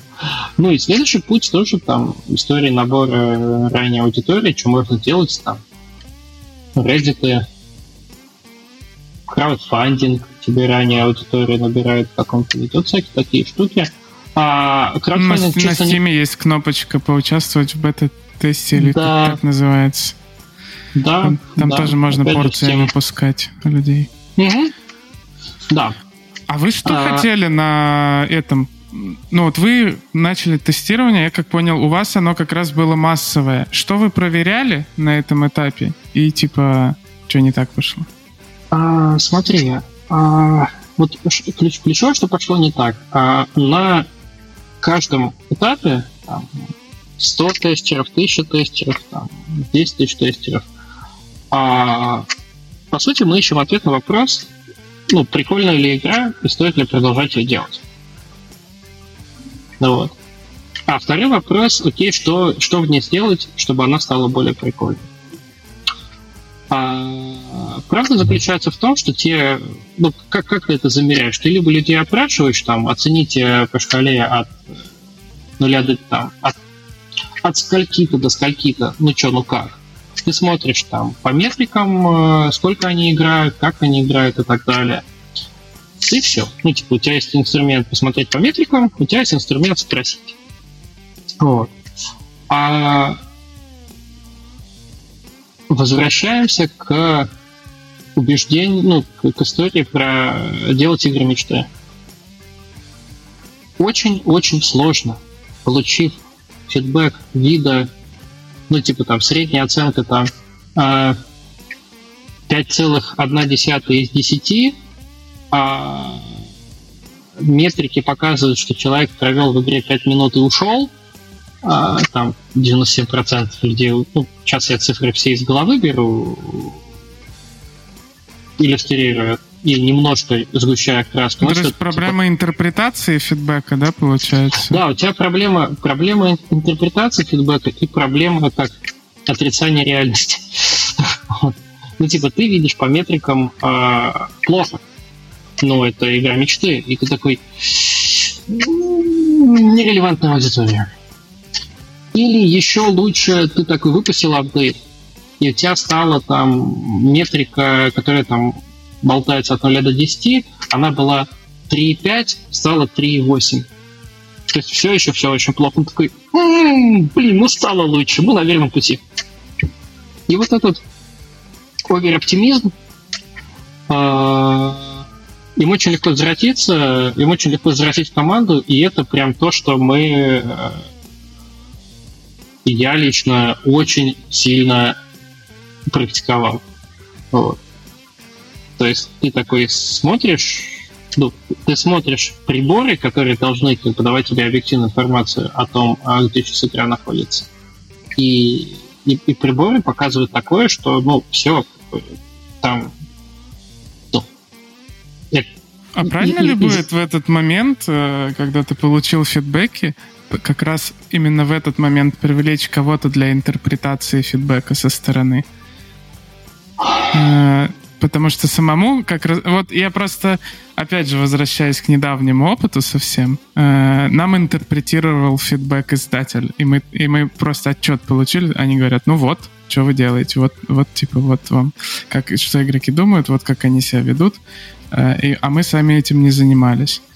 Э, даже, даже когда это сам издат, может кого-нибудь привлекать. Это очень как, ну, короче, очень коротко отвечая на этот вопрос, да, это однозначно имеет смысл. Mm-hmm. привлекать э, эксперты, которые э, там вот даже вопрос не важности вовлечения, вопрос сложности правильно цифры почитать, прочитать. Mm-hmm. Вот, типа, что, что это означает. А, и и, и вот важно, что ты говоришь именно про издателя. А, я испытываю, ну, типа, если это не издатель, да, с которым у тебя, а, ну, как ни крути, формальные отношения, а, и эти отношения обычно означают, что типа ты хорош в своем, ты делаешь игру, а он хорош в своем, он делает издательский сервис, включая вот research. А, с издателем это работает. А если просто ты приходишь такой, э, не знаю, на девгам mm-hmm. и говоришь, а, о, типа, ребят, там, пацаны, девчата, слушайте, а вот, вот, вот фидбэк, что скажете? А, ты либо, либо тебе говорят, ну, классно, все хорошо, и ты такой, классно, спасибо. Либо тебе говорят, ну, плохо, а ты такой, ну, исхеря я тебя должен слушать. Ты вообще кто такой и, ну, и, да, и, и сам, с чего, самое, ты взял, что ты эксперт? Самое забавное — это фидбэки разработчиков на, на конференциях. Они все не, не, не, ненавижу их получать. Самые ну, необъективные. Я, я тут то, что слышу, это у всех нас же есть когнитивное искажение. у всех нас есть картины реальности, и мозг, э, в принципе, отфильтровывает то, что не соответствует картине реальности. Так да. он работает. И поэтому, когда ты получаешь фидбэк, ты такой, ну, типа, ну, проблема в фидбэке, а не во мне и, и не в моей картине. Потому что картину да. реальности менять больно и сложно. А. Да, а особенно ты такой, типа, проблема в фидбэке, ну, вот тот фидбэк, который тебе дал чувак, э, утрируя, тебе фидбэк на геймдизайн дал Кадима. И ты такой сидишь, Кадима, а ты когда-нибудь вообще-то делал мультиплеерные игры про викингов с топорами? Типа, как бы, спасибо за ваше мнение, но оно нерелевантное, ты в этом не эксперт. Вот, вот, вот, вот эта штука, ее очень сложно в себе задушить, и честно, я понимаю, что, ну, типа, я еще до конца не научился, наверное, да, вот То есть люди, люди со стороны не на тот вопрос, кажется, отвечают, да? То есть, когда, когда издатель отвечает на вопрос, он отвечает, ну, условно, стоит ли в это дальше в деньги вкладывать mm-hmm. или, или что-то такое. Когда ты спросишь просто рандомного человека, вот ты мне пришлешь фидбэки, я, я, я скажу, но я, наверное, на другой вопрос буду отвечать. Я, типа, как, наверное, ему надо вот это, это он от меня хочет, наверное, вот такой фидбэк я ему дам. Или, ну, то есть, я что-то себе выдумаю, но это будет другая причина, не та, типа, стоит ли тратить деньги на этот проект, потому что мне пофиг будет в этот да. момент. Да. Ага. Ну, ты знаешь, Жень, если человек будет все-таки нужной квалификации со стороны, ну, вот, типа, ты... Профессиональный оценивальщик. Ты э, продюсер, он продюсер. Нет, ага. нет, нет. Просто ну, горизонтально в той же позиции, просто не в твоей компании. И тот факт, что у него не будет эмоциональной привязки к твоему проекту, он, скорее всего, тебе а, очень быстро подсветит очевиднейшие вещи, которые для тебя абсолютно в слепой зоне находятся. Но есть же, есть же это, э, после того, как ты сделал вопросы игроков, можно опросить трех продюсеров со стороны, и три-то не ошибутся, один ошибется, но если три тебе да, скажут да, одно да, и да, то же, то да. все.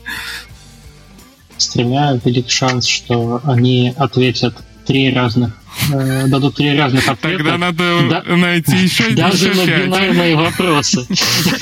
Такое проще не стало вообще. Да, типа черные или белые, а они такие... Вот. Ну, в общем, смотри, здесь история э, именно она про внутреннюю. Очень сложно воспринимать. Но, и mm-hmm. чуть проще, да и то, опять же, можно э, докопаться до э, цифр, ну, как бы, не знаю, тысяча человек э, поиграло в игру одну минуту и ушло. Там тысяча из тысячи. И то ты можешь пойти и задать вопрос, э, как любимый вопрос, э, маркетинг привел бы не тот трек. Ну, вот. ну, как бы, если у тебя там, знаю, прости господи, осознанность там и опыт не очень большой, то ты, то ты так и сделаешь. Вот. А если это фидбэк какой-то личный, да, там пришел чувак и сказал, то максимально сложно э, не перейти на личное и вообще там не успокоить свою картину мира э, мыслью, что а, этот чувак, типа, он мне вот говна фидбэки насыпал просто потому, что, во-первых, он козел, а игры он делает говно, он меня ненавидит и мне завидует. Вот. Тут типа... Ну, так мозг работает, да. Конечно, да. такой фидбэк есть. Вот, и, ну, как бы... Э, а дальше... О, дальше вопросы уже типа психологии и вот этим всем, потому что там подавление эмоций это тоже плохо и так далее, и так далее. И здесь тоже, наверное, я ничего особо говорить не буду, потому что ну, не считаю себя суперэкспертом, и то, что помогает мне, плохо рекомендовать кому-то другому. Ну, для себя ты что решил? В следующий раз, когда ты столкнешься с э, задачей протестировать проект на какую-то аудиторию и вот его оценить, как ты лично поступишь? Понятно, что это может быть еще одной ошибкой следующей, но типа сейчас как ты считаешь? Ну, а, смотри, а как именно я буду... Тут э, вопрос делится на, две, на, на, на два вопроса, да? Типа, как собрать результат, как интерпретировать результат. Mm-hmm. Как собрать результаты сильно зависит от проекта. Ну, то есть типа, инструментов много, там, издатель, э, советы, там, да, сходить на DevGam, показать игру, э, плей-тесты такие, плей-тест неважно, сильно зависит от проекта. Э, универсального ключа здесь нет, универсального решения. А по поводу интерпретации, ну, я очень постараюсь холодно, взвешенно подойти к интерпретации с пониманием, что задача тех людей, которые э, дали этот фидбэк, она, скорее всего, состоит в том, чтобы мне помочь и что-то подсказать. И стоит им благодарным быть за вот это, а не искать какие-то поводы докопаться до их слов, там, оценок и так далее. Вот. А, здесь, опять же, да, это очень похоже на там, одну из прошлых тем про вот, построение отношений в команде и так далее, потому что очень сложно это прочувствовать без конкретного опыта попадания в такую ситуацию, да, когда ты сам понимаешь, что ты типа на фидбэке, что ты не умеешь работать с фидбэком. Вот. Я сейчас могу как угодно там рассказывать, размахивать руками, там, типа, работайте с фидбэком, это важно, но как бы толк. Те люди, которые учатся не просто учатся на ошибках, а умеют учиться на чужих ошибках, но те люди, наверное, лучшие из нас, и, наверное, у этих людей больше всего шансов сделать что-нибудь до хрена великое. Вот. А, а мы тоже как-нибудь постараемся учиться. Нет у вас души, те, кто умеет учиться на чужих ошибках. Что с вами не так? Федор, ты знаешь, я немножко, может быть, э, ближе, при, приближу окончание нашей, нашей беседы. Мне очень интересна вот э, ситуация, ну, что ты говоришь про, про то, что были там звоночки по ходу, да? Ну, и при этом очень хотелось все равно проект делать, потому что проект мечты и так далее. А очень часто люди говорят, что в разработке, вообще в IT, очень важно терпение и важно, так сказать, э, уметь работать с неудачами, потому что э, это движение от неудачи к неудаче, рано или поздно ты все равно приходишь к успеху. Но мы понимаем, что опыт это всегда это всегда умение осознать, когда дальше пробовать нет смысла и когда надо остановиться. Вот как вы поняли, что надо остановиться? В какой момент? Это на самом деле довольно легко сейчас э, вспомнить. Слушай, давай чуть-чуть вернусь. Я вот так сейчас а со стороны послушал. Я не особо согласен с формулировкой проект мечты. Ну, то есть мы не делали проект мечты, мы пытались сделать продукт. Вот. Uh-huh. А, просто в некоторых местах а, мы совершали ошибки, которые очень похожи на те ошибки, которые ты делаешь, когда делаешь проект мечты. Ну, если ты делаешь проект мечты, и ты запостулировал, да, я делаю проект мечты. Задача этого, чтобы я был часто, а не чтобы у меня было что есть. Вот, это, ну, как бы, окей, отложим. Опять же, мечты про камин и коньяк. А, смотри, история, давай, хронология. А, мы запустили проект, мы там показали трейлер на Gamescom. О, важный э, момент короткой строкой. Личное мнение вообще особо не подкрепленное именно мнение.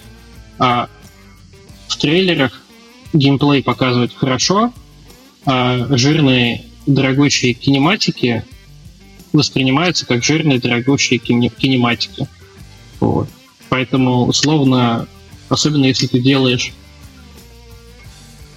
Типа, а если ты делаешь Вальхейм, например, Вальхейм меня, в свою очередь, э, купил, в свое время купил, э, даже не трейлером, а просто видосом с их альфы, э, где чувачок срубает дерево, э, это дерево падает, катится в водичку, оно плавает в водичку, он на него запрыгивает, бегает по нему, и оно под ним вот так вот э, на водичке качается.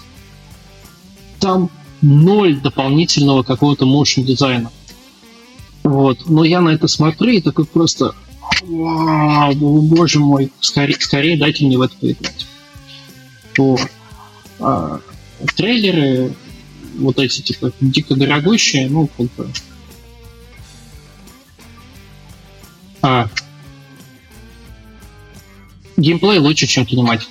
Вот. А, выпустили, опять же, ну, там, определенные метрики получили, которые они не, не то что кардинально плохие, да, то есть я знаю проекты, которые а, из метрик там уровня, там, не знаю, Day One Retention там 20, меньше 30%, короче, а, выплыли и сейчас а, являются долгоиграющими, долгоживущими, успешными проектами. Вот. А дальше у тебя есть первый реакт, который, ну, первые какие-то новости вот на там, публичном тесте, которые для тебя работают как холодный душ ну, ты такой, ну все, хватит отрицать реальность, плохо. Хорошо, когда ты заранее подготовился и подумал, где у тебя может быть плохо, какие могут быть причины того, что людям там не нравится. А они могут быть, ну, типа, либо это core, либо это что-то со сложностью, либо там очень плохой э, первый опыт. Ну, там, по самом деле, ну, не, не так сложно, и ты заранее готовишься, там строишь гигантскую табличку, типа гипотеза, проверяешь ее на данных и придумываешь к ней возможности, ну, что ты можешь сделать, э, чтобы решить. Ты строишь такой план, дальше что было у нас? А, мы а, после старта Open Beta полгода еще а, экспериментировали. Мы экспериментировали с боевкой, мы экспериментировали с а, туториалом, с первым входом, мы вот проводили вот такие эксперименты. А, а, смотрели на улучшение. А, и практика показала, ну, типа, что ты делаешь там вроде дорогую фичу, там, переделываешь тут там на огромный, ну, переделаешь все в карте, ну, конечно, делаешь там большой, дорогой, клевый тут. Ну вот. А увеличение там твоих метрик, оно маленькое и недостаточное для того, чтобы ты такой, окей, мы там выходим в зону оптими... оптимистичного взгляда в будущее. А... а полгода, куча экспериментов. А, идеи мы перепробовали на самом деле примерно все, что пришло в голову и что выглядело ну, логичным и реализуемым. Ну, то есть, типа, цыган, медведей и бластеры мы в игру про викингов э, не добавили. Хотя важно, что эта игра на самом деле не про викингов, она типа э, вдохновлена там э, скандинавскими мифами, но это не викинги. А, но всякие странные штуки мы тоже попробовали. Ну, типа, она не сработала. И еще одна гипотеза, которую мы проверили, мы дотянули игру до теста на PlayStation. Вот. Ну, типа, там было две причины. Одна причина просто, ну, в любом случае, надо научиться выпустить игры на PlayStation. И с точки зрения там, бюрократии, и с точки зрения процесса, и с точки зрения технологии, ну, типа запустить игру на Play. А, то, что очень ценно научиться делать. И вторая, ну, у меня очень сильная уверенность была даже в гипотезе, что файтинг игры, 3D мили игры, а геймпад и клавомышь — это принципиально разный опыт. Ну, опять же, пруф, у меня был офигенный циферный пруф к этому, кто состоит в том, что Forerunner на консолях больше, чем в ПК там, в несколько раз. Вот, потому что, опять же, типа, в Forerunner а, вот это вот э, управление, типа, с направлением, с направлением, ну, на мышке оно мне жутко не нравится, оно не вовлекающее. Вот. А на геймпаде, типа на стиках, оно, ну, норм. Поэтому мы провели тест еще на PlayStation. С гипотезой на PlayStation станет сильно лучше а, по показателям. А сильно лучше по показателям не стал. Ну, ну и, соответственно, здесь мы просто... А, у нас точка принятия решения заключалась в том, что мы поняли, что мы перепробовали на самом деле... Ну, типа, у нас больше нет идей, что в игре можно переделать таких, которые мы в которые мы верим достаточно, чтобы там большой командой продолжать их пытаться делать. Вот. А, ретроспективно и в смысле вот а, там, что бы я сейчас делал по-другому, ну, решение ну, ну, типа, опять же, такой снежный ком, потому что эксперименты с геймплеем, когда у тебя большая команда, сложно делать, да. Вот, это возвращаемся там про прототипирование и про, про, А, но вот то, что сейчас стараюсь делать по-другому, это а, плохие решения, негативные решения, их нужно уметь принимать, во-первых, и вовремя, во-вторых. Ну, вот, вот этот э, оптимизм э, и ставка на то, что если случится чудо и нам повезет, что все будет хорошо, и там куча э, потраченных, э, вложенных в игру эмоций, чувств, там, крови, пота, слез и прочего, оно наконец-то отобьется, а потому что жалко это выбрасывать. Вот эта вера в чудо, она ну, типа, не работала. В моем представлении. Все, конечно, mm-hmm. очень грустно, потому что есть э, Э, романтичное представление о том, что это все-таки творческая индустрия, где наоборот там типа терпение и труд, и усидчивость, и кранч, и вообще там супер труд. Это да. творческая индустрия, в которой объем работы вообще не коррелирует с результатом. Что нас учили, нас учили с детства, что вот ты сделал N работы, вот, N, вот тебе результат. А, а здесь ты можешь э, три года что-то делать, потом выпустить, и, и нет результата никакого. Угу. Потом сделать что-то за месяц, и оно перекроет. Вот такая индустрия у нас. Да. Я, кстати, еще одну интересную это узнал про то, как э, сложно живется айтишникам, что выгорание в индустрии там 50-60%, типа больше половины, потому что основная часть твоей работы — это решение скучных, сложных, неприятных задач, ну, потому что баги, баги, баги, баги, без видимого результата. Потому что работать начинает только в конце. И работает чуть-чуть. Ну, типа, слава богу, все заработал. Ну что, на следующей неделе, какой опять там э, большой мейлстоун мы открываем? Сколько лет мы опять будем решать проблему, пока что-то не заработает снова? Ну, вот такая вот история. Давайте на хорошей ноте. Федор, че, что, как дальше Вайзер, ваша команда будет использовать этот опыт? Будете ли вы ну, делать новые Да, продукты? смотри, я хотел перейти на хорошую ноту, потому что я как бы а, а, последние полтора часа нашу жизнь можно было бы свести о том, что я типа бубню о том, что делать игры это сложно, больно, скучно и всякое такое. Да, мы уже 97-й выпуск об этом, как бы. Ну, в целом, да. Вот. А, то есть, соответственно, нормально. Поговорим о страданиях. Вот. А, но на самом деле здесь важно а, понять а, и признать тот позитивный момент, который мы извлекли. Ну, первый, первоочередной момент, да, это просто мы с нуля, по сути, с нуля там, собрали а, команду, которая умеет делать игры мы собрали команду, которая умеет делать игры на Unreal, и мы собрали команду, которая умеет игру из состояния там типа, какой-то концептик а, зафреначить э, так, что он там вон, дома на приставке играется. Ну вот. То есть э, в мире вот короче, было примерно десяток без преувеличения причин, типа, почему могло не получиться? Да, там, э, команда, скоп, отсутствие опыта там, отсутствие опыта сям, э, отсутствие опыта гифкиты заказать, э, отсутствие опыта Unreal установить, там, типа, и, и побегать по редактору. Ну, вот это вот все э, э, причин, которые могли похоронить проект, их было очень-очень-очень много. А, странно и иронично, что проект в итоге похоронился по совсем другой причине, которая связана, ну, условно, там, с, просто с концептом игры, с геймдизайном. С концептом.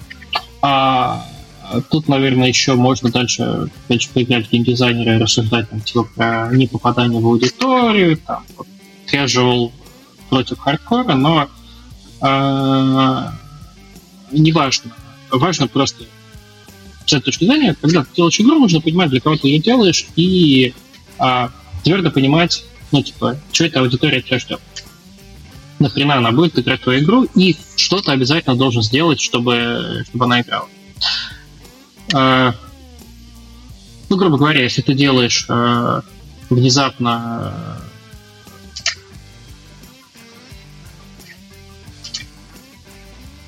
неважно. Вот. А, полемические примеры. Вот. Получилось собрать команду. Получилось научиться э, куче всего. И еще раз разработка, и Unreal, и Art. А, у нас э, офигительная команда техарта получилась. И мы сейчас... Э, я очень люблю наших техартистов во мы сейчас ну, относительно часто созваниваемся с э, дружественными студиями, там, ну, просто рассказать про наш опыт, подучать на вопросы. Ну, вообще, в целом, потому что я, в принципе, верю, что созваниваться и рассказывать друг другу про грабли, ну, это выгодно и полезно для всех нас. А позови нам техартиста какого-нибудь крутого.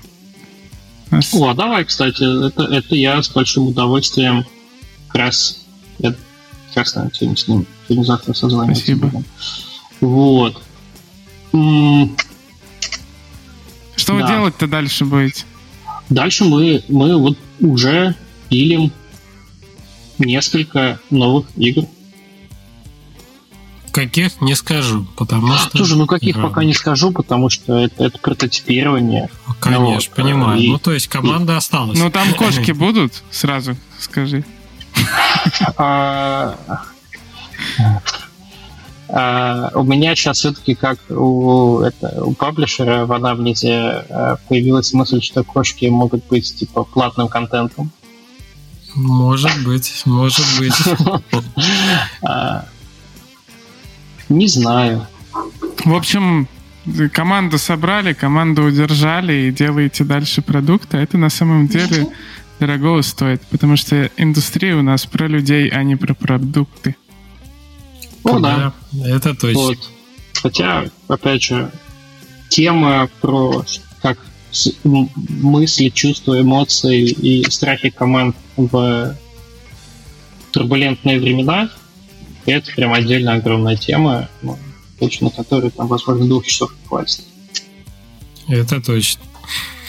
А, Федор, спасибо тебе большое, что тебя хватило, так сказать. Э, не, не всегда приятно говорить тех проектов, которые мы закрываем. Я, как человек, э, недавно выпускавший таймлоудер, э, об этом точно знаю. Вот, в общем, э, но об этом очень важно говорить, потому что на, на неудачах мы учимся на неудачах мы учим то, что позволяет потом достигать успеха. Поэтому я надеюсь, что... Это очень важно говорить, но, но очень сложно. Я как человек, который в такой же ситуации сидел год назад здесь же на подкасте и рассказывал, почему что-то не получилось, или когда там это было, то сложно, и поэтому спасибо тебе, Федор, за, за такую смелость. На самом деле это очень важно, чтобы двигаться дальше. И вот э, слушателям, вы просили историю какую-нибудь, неудачи какой-нибудь, чего-нибудь такого. Э, мы не будем называть это историей неудачи, но историей, в которой можно чему-то научиться точно.